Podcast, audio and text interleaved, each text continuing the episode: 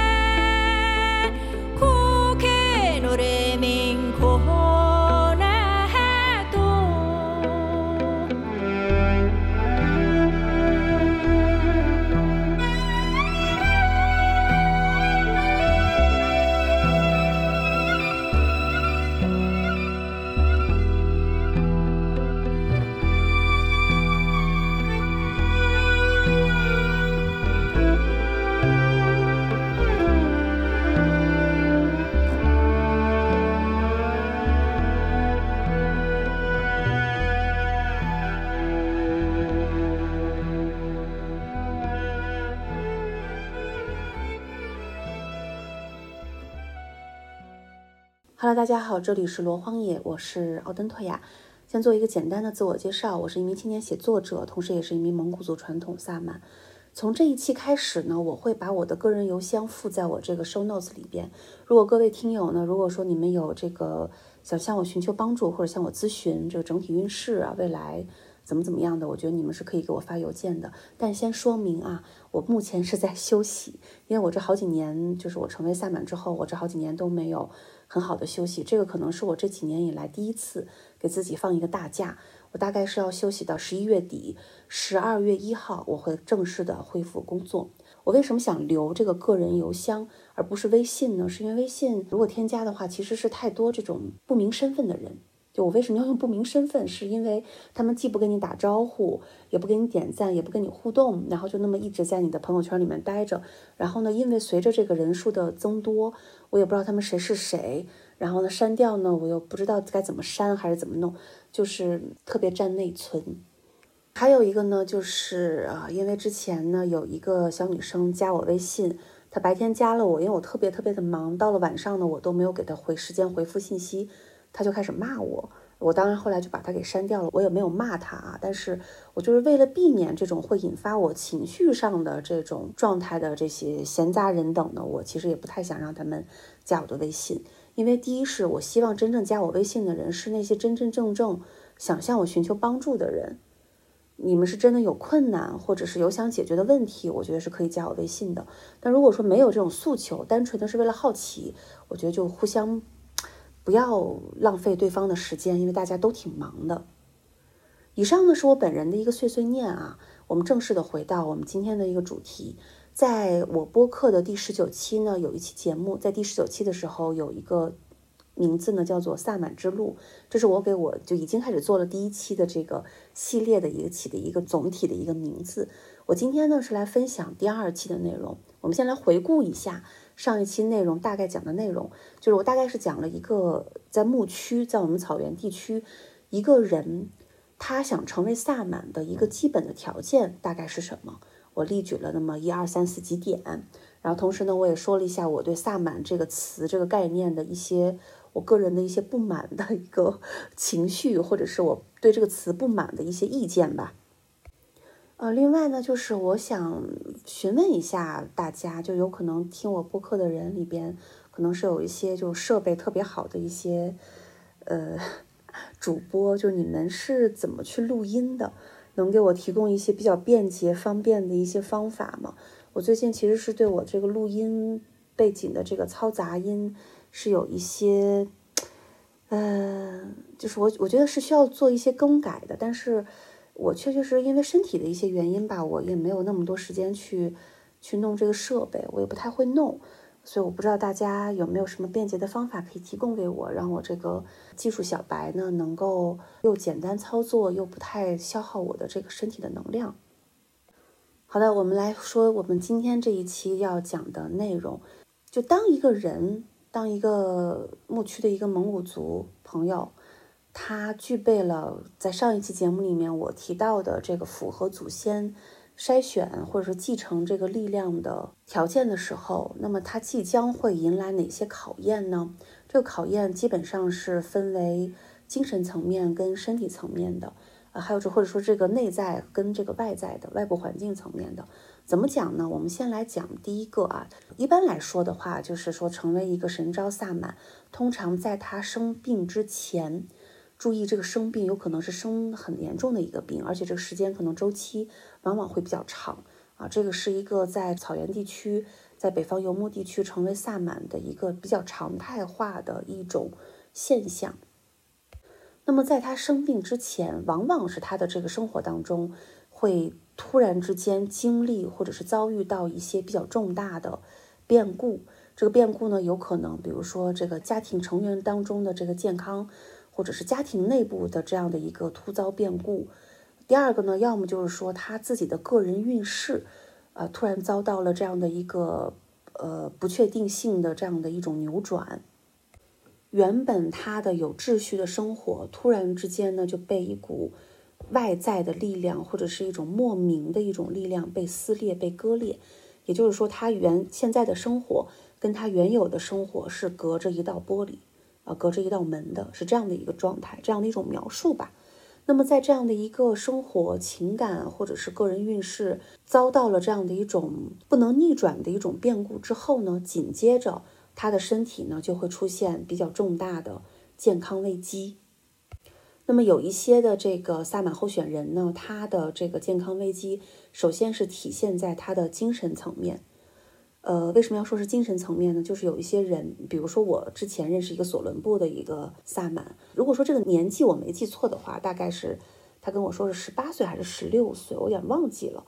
就是总之是在这样的一个年龄阶段的时候，他也是有一天他说突然之间。整个人就开始变得疯疯癫癫，然后自己跑在树林里面待了一个多星期左右，然后才才出来。后来是被他的那个家人找到，然后就发现哦，他这个人可能是有可能是被神招了。所以所谓的这种健康危机，第一个呢是存在于这个精神上的，他可能在外表上呈现出来的状态是那种像是那种突发精神疾病一样的人一样，可能突然变得很。呃，就是嘴里头可能会喃喃自语，说一些大家不能理解的话语，啊，或者是出做一些这个比较出格的一些行为。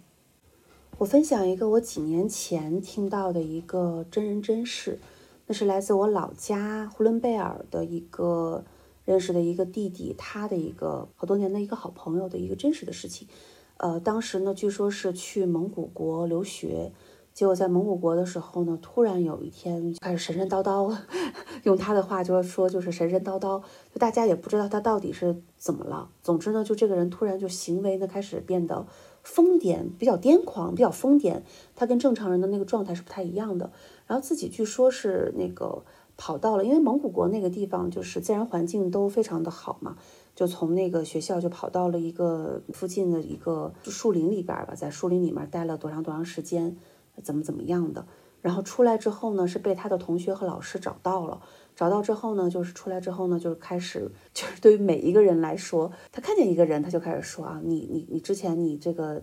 生活当中，你过去怎么怎么了？你几岁的时候怎么怎么回事？发生过什么什么事情？大概是讲这样的一个情况。就时间一长呢，大概就是不到一个星期的样子，他所有的朋友都离开他。都躲着远远的，就感觉他嘴里头总是能冒出一些别人根本就不想让外人知道的一些隐私的事情，就这么一个事情。后来呢，就是他这个状态，因为非常典型的是萨满病嘛，然后就去在蒙古国找了一个萨满师，拜了萨满师为老师，然后呢，成为了一名萨满。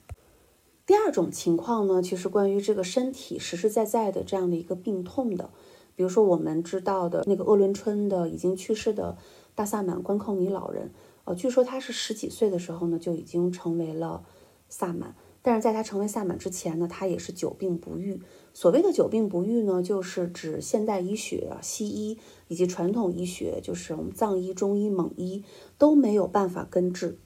就是你吃药、打针、针灸，做一切检查，脏器都没有那种病理性的损害，一切都是非常健康的。但是医院呢，或者是你吃药，就是检查不出来，或者是你无法根治你这个病到底是怎么回事儿，就迟迟的都治愈不了。那通常呢，如果说结合刚才所提到的那种，比如说身体呃那个个人运势、生活工作当中、家庭当中又遭到了一些变故，然后你又久病不愈，呃，那基本上你可能就是会有这种萨满病的一个征兆。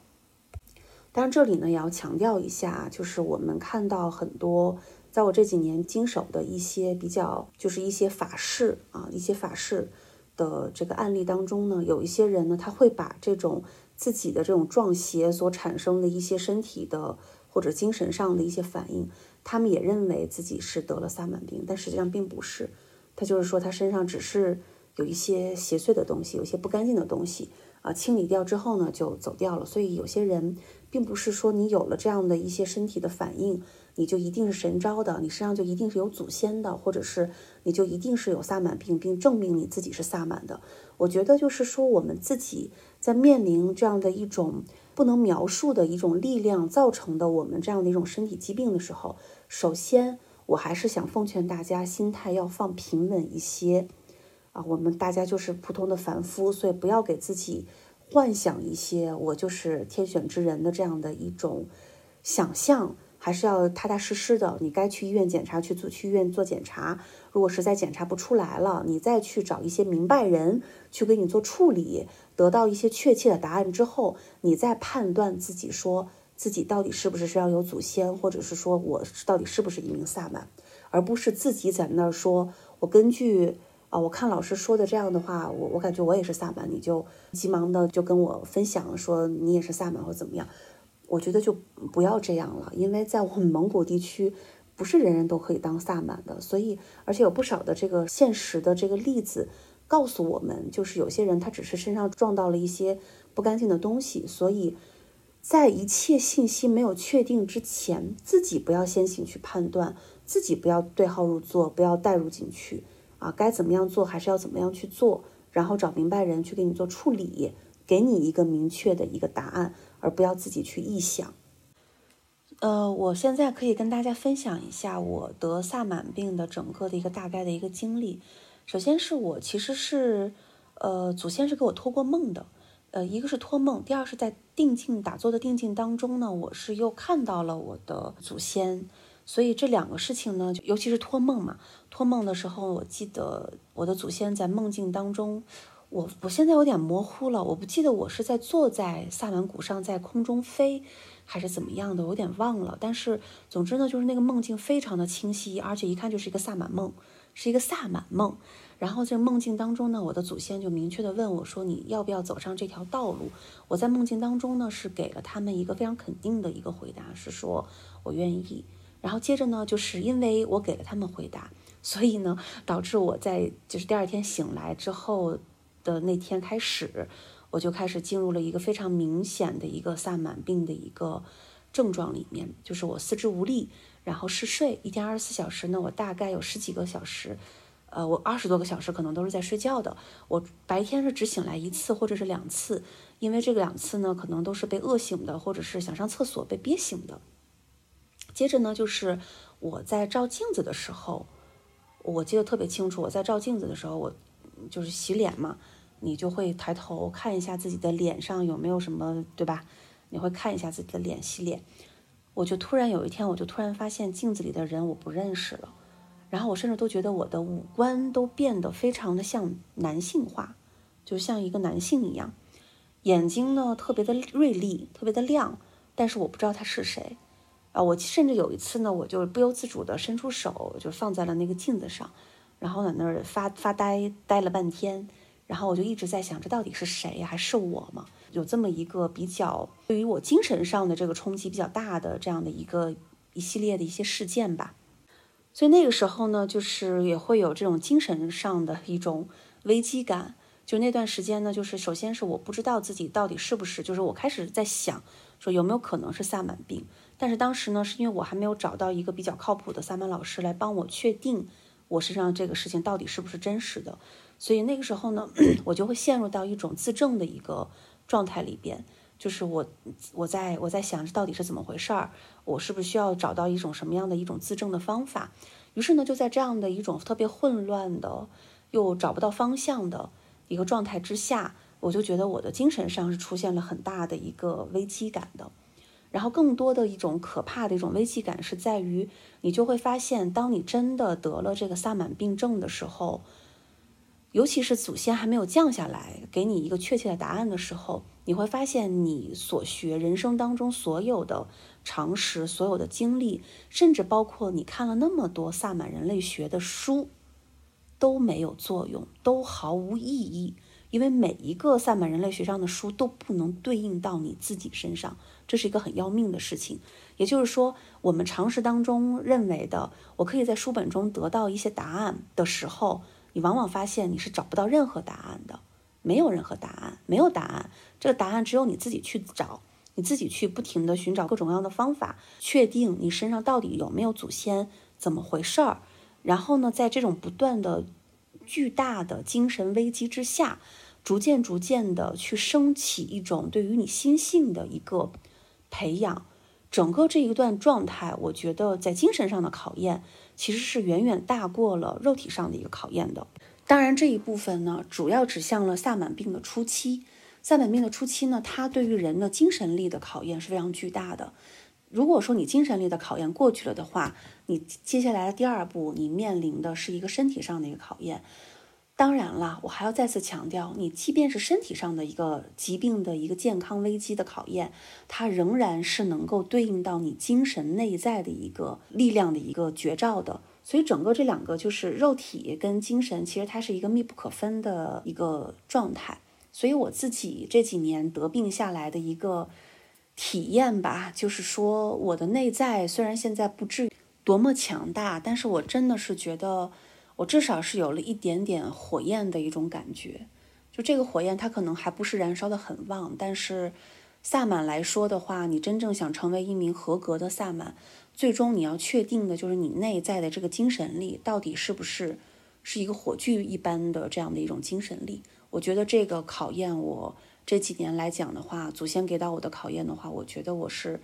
一步一步在不断退转又不断前进。的一个过程当中，真的是达到了那个终点，所以整个这个过程对我来说都非常的艰难。除了我刚才提到的照镜子出现的这种对于你精神逻辑性的这样的一种呃一种考验，因为你你你你会觉得这一切都像好莱坞电影一样，电影一样，你人生当中没有经历过这么玄幻的事情，然后你会怀疑说你精神是不是出了问题。但是你在待人接物，你在跟人说话的时候，你的逻辑性又非常的强，所以你就很奇怪，这到底这一切是怎么回事儿？那么身体上的疾病呢？就是我这几年一直都是有比较严重的气血不足吧。如果按照中医的这个理论来讲的话，就气血不足。然后我也做了大量的检查，就是西医、中医呀、蒙医、藏医、苗医我都看过，然后我也都吃过他们的药，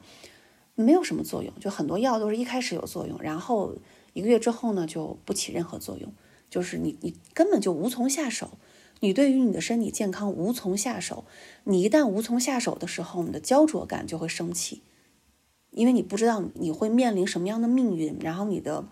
身体健康状况会把你的命运、你的人生会引向何方，这是你迫切要去思考的一个非常具有现实层面意义的一个问题。那比如说那个时候我的身体状态差到什么程度呢？就是。我记得特别清楚，因为我以前是特别喜欢看展的一个人的，到处哪有讲座啊，我都跟着去；哪有画展，这个讲座那个展览我都要去。然后尤其周末的时候，我是我我的周末安排的比上班都忙，就是我会把整个北京有哪些有意思的活动，就是按照这个时间顺序，我就会给自己列一个写在本本上，然后我周末两天就是安排时间。啊，就像赶场子一样，一会儿这一会儿到这儿了听讲座，然后一会儿去那儿看看那个画展，等等等等。我记得当时是有一次我去那个首都博物馆，呃，看了看了一个什么展，我有点忘了，是一个画展吧。总之就是我要去过一个天桥，结果我过天桥的时候，我上了几层楼梯，我就开始大喘气。那几层楼梯呢，我就休息了十来分钟，然后当时是冬天，我那个汗虚汗像大豆一样啪嗒啪嗒的往下掉。我每天都是没有力气的，我每天说话，我现在说话也是这样子。就如果说细心的听友的话，也一定能够听得出来。我其实现在在录播课，我也是一句完整的话，我是会把它拆成三四段来来来来说的。就更不要说那个时期，我躺在床上的就会莫名其妙的，就是觉得有那种晕眩感。然后呢，我就是在萨满病的初期的时候，我是莫名其妙的晕倒。我小时候就是经常晕倒。我小小学和初中的时候，我基本上每年都都是在莫名其妙的晕倒。这一部分的症状其实，嗯，也是神招的一个一个特征。呃，但是我是后来才明白过来的。但是小时候我就觉得，我父母呢，就是觉得我从小就体弱多病，然后他们也不知道去医院检查呢，也晕厥也没有任何问题，啊，最多是看出说啊，可能是有可能是心律不齐吧，啊，只只能是这么猜测了。但实际上那些都那些症状，其实在你小的时候呢，都是会有一些神招的一些特征的。只不过当你的祖先确定说。把你从候选人升级到真正的一个萨满力量的一个继承者的时候，这些症状会再一次的显现，会体现体现出来，而且会更为强烈。我就记得那个时候呢，我回老家，回老家九月份的时候，我半夜突然就想吐，就你也不知道为什么就突然想吐，然后冲到厕所呢吐，吐完之后呢就啪嗒就晕倒，然后呢我当时。八十多岁的二舅妈在门外半夜就就是喊我嘛，用蒙语喊我说你怎怎么了？你怎么还不起来？上厕所上这么长时间，啊，大概是这么说了一下。然后我后来就在想，为什么在萨满病的初期我会经常晕眩？然后我也搞不明白。然后呢，就把这个事情呢跟我啊老家的朋友们去说。然后呢，他们就说：“姐姐，你是不是你这个特点实在是太像被神招了？你要不要回老家找个萨满看一看呢？”，啊大概是这么一个情况。然后我自己呢，是因为看了非常多的人类学的书，其中也包括了萨满人类学的书籍，所以我当时就觉得有一些我现在身上所表现的那一些病症的特征是比较符合在人类学书上所描述的一些大概的一个框架的。那个时候呢，基本上就是没法走路，你根本下不了床，就每天在床上躺着。但是因为我又是自己生活，然后当时还要照顾我。呃，那个得阿尔兹海默症的母亲，所以我每天的 那个状态就比较比较痛苦吧，因为你连自己你自己都是需要人照顾的，但是你还要去照顾老人、照顾妈妈、照顾母亲，然后你同时呢，你又对这个现实层面又很焦灼，因为你没有办法工作，而我们现在的这个时代是你不工作就会面临一个非常严峻的安身立命的一个问题，所以那个时候呢，无论是我的精神还是我的身体层面，都是有巨大的双重危机的。但是好在呢，我自己一步一步的，我也是都挺过来了。我刚才跟大家所分享的呢，我的这个病症只是我目前，呃，在这几年得病的这个状态当中的一个特别微不足道的一部分吧。但是就是说，通过一两件的这种得病的小的这个病症的分享，刚跟大家来说一下，就是就是这么严重，你完全是无法下床走路。然后呢，你的大脑呢又要经历着在思考未来该怎么办，我这个身体该怎么办？就你的内在外在斗争都是非常激烈的。同时呢，又会出现像我刚才所提到的照镜子出现的这样的一个情况，就是你又怀疑自己是不是得了精神疾病啊？这一切我到底该怎么办？无处诉说，然后也没有人能帮助你。我觉得那个时候更夸张的一点是我下楼倒垃圾，比如说我倒垃圾是十二点或者一点钟，然后我会一觉昏睡到八九点，会昏睡到晚上八九点钟我才会醒来，然后可能是被口干舌燥，就是呃燥醒的呀，或者是想上厕所啦，或者肚子饿得咕咕叫，我才会醒来。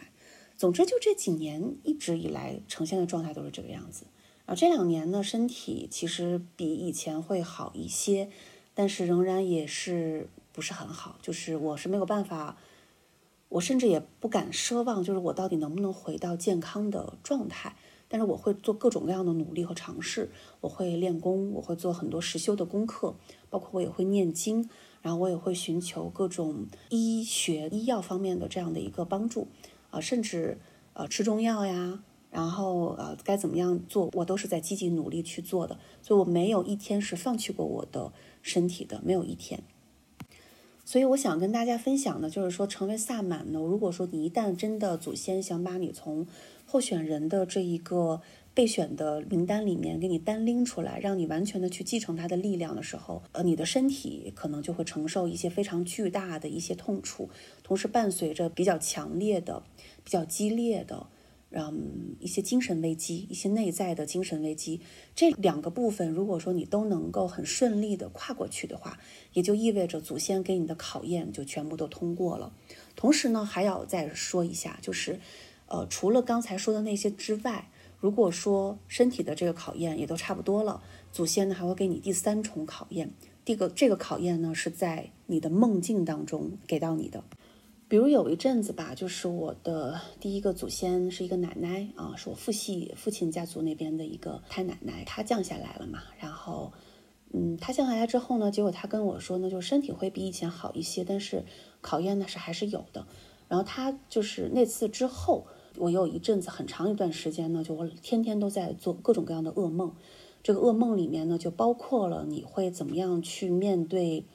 呃，这些妖魔鬼怪的一些危机。你会怎么去处理？所以在梦境当中呢，是需要展示的是你处理的方式，还有你的心态。所以的那些东西，整个这个状态呢，就不单单是你身体上、你精神上，你连你睡觉的这个梦境的考验都是有的。所以你基本上二十四小时无时无刻不在通过考验。呃，比如说我认识一个朋友，他是跟我讲过他的这个祖先在梦境当中是怎么给他考验的。他的祖先考验也比较特别，因为每一个人祖先他对于这个后代，对于自己的这个孩子的这个筛选的这个考验，尤其在梦境当中的考验，他可能不是统一的啊，他这个是没有什么特定的说一个统一性的。像他的祖先呢，就是在梦境当中呢，就是会给他制造幻境，在幻境当中呢，就是给他出题，让他答题。就是你遇到这个什么什么事情，你看你现在这个环境是这个这个这个样子，你现在是在一片草地上，前面是一一个蒙古包，现在突然出现了一个什么什么样的东西，你要怎么处理？就他的祖先在梦境当中，同时以画面和提问的方式向他进行提问，然后呢，就是要看他在梦境当中会到底怎么去回答他的这个祖先。如果回答不好的话，这个梦境在第二天还是会来继续去拷问他。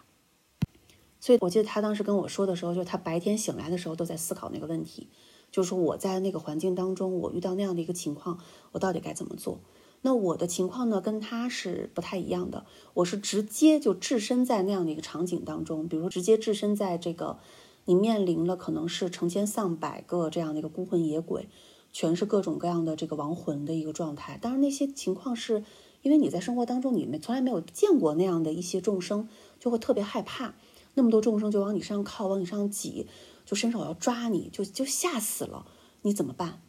所以在梦境当中呢，就是一边就你知道这是梦境，但是你根本没有办法脱离出去，你只能在梦境当中一边忍受着那些亡魂的手伸你向你伸手抓过来，你要积极的想办法，就是我该怎么办？所以那个时候呢，我就是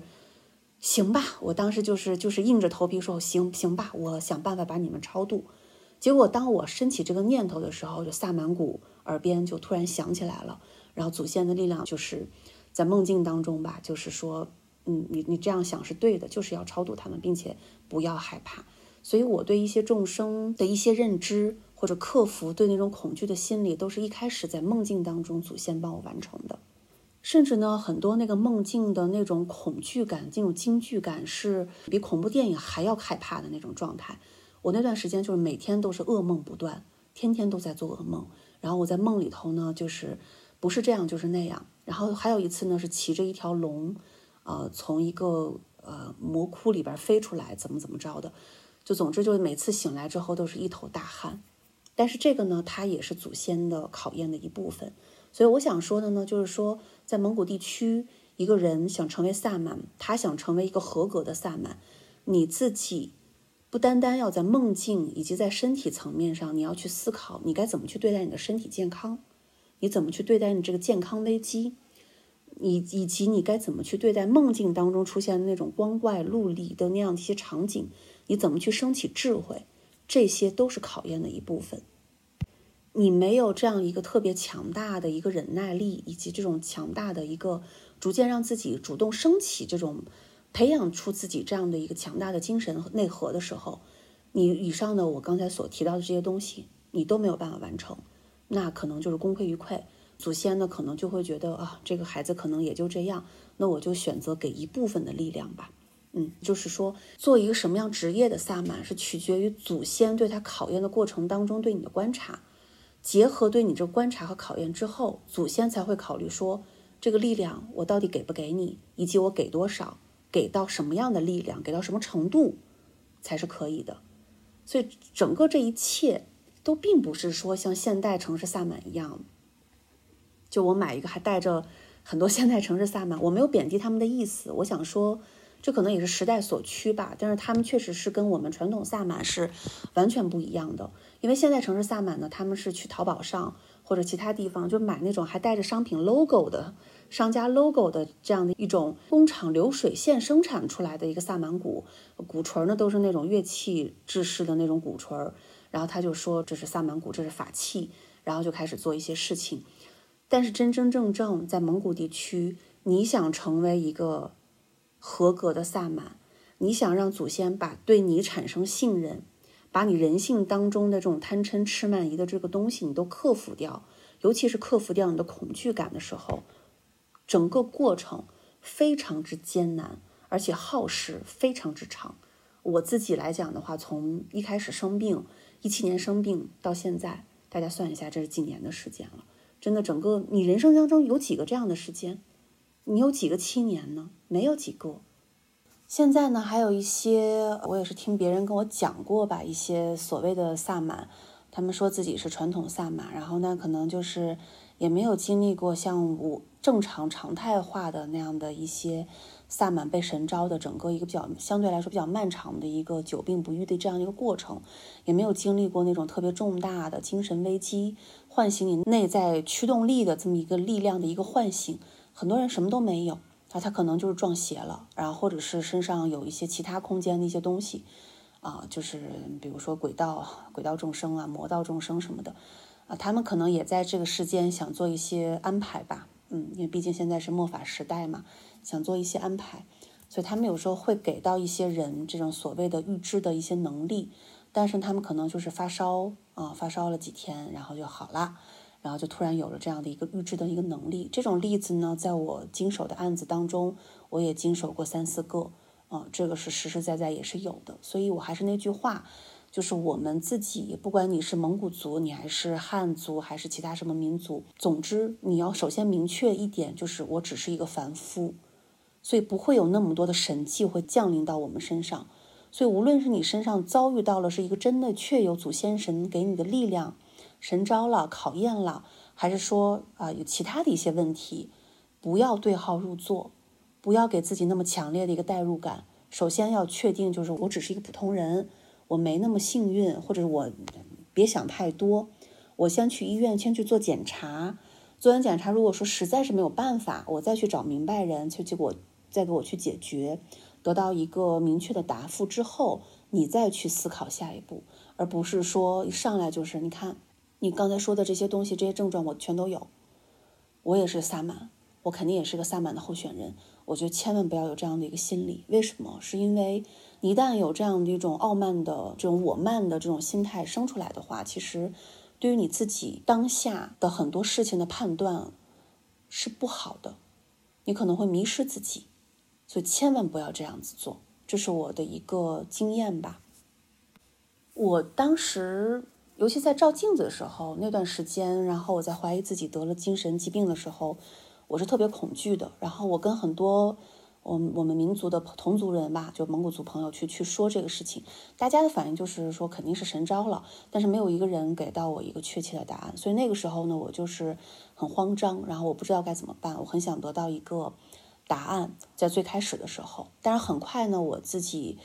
呃，比较理智，然后呢，我就很快把这个心念呢，就这个浮躁的这个心，我就沉淀下来了。我就说一切都顺其自然，但是我要积极的去寻找一个我认为人品好的、端正的一个萨满师去给我解决这个问题。所以后来呢，是在我家乡亲戚的这个引荐之下，我去得以有机会跟我现在的萨满老师就认识了。后来呢，他就就做了一系列的这个仪式的事情，然后我现在也成长为了一名合格的萨满。所以，总之，我自己的这一条路径下来，我是觉得你的心态更为重要。你的心态，你看待这个问题的角度，你的态度，可能更多的是决，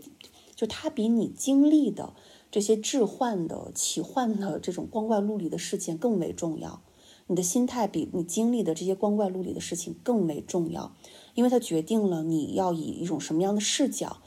什么样的一种状态去面临你所经历的这一切事情。它会让你变得更理智，它不会让你成为一个真真正正神神叨叨的一个江湖神棍。这个特别重要，因为我们也见过了特别多的人，经历了一些什么东西之后，他到处都在说，然后呢？无处不在的去想去有意无意的去彰显自己所谓的这种啊被神招的这种体感这种体验，然后跟大家有意无意的去暗示大家说，你看我就是一个很特别的人。你在暗示别人的时候，你也在催眠你自己。所以我们觉得，就是不管你是一种什么样的身份，你是一个萨满法师，你是一个有你是有灵气的灵媒也好，你在一开始有到这个力量，哪怕你现在已经有了这个力量，你也不要做那种神神叨叨的。江湖神棍，你的理智可能比你的神通要更重要，也就是说，你的智慧比你的神通要更重要，比你的体感要更重要。以上就是我今天想分享的一些内容。我下一期呢会继续分享关于萨满的一些内容，然后同时再说一下，就如果说你有一些什么样的问题的话，可以去点开我的这个节目的 show notes，我在里边是留了我个人的邮箱，然后我自己十二月初才会恢复工作。我们下期再见啦，拜拜。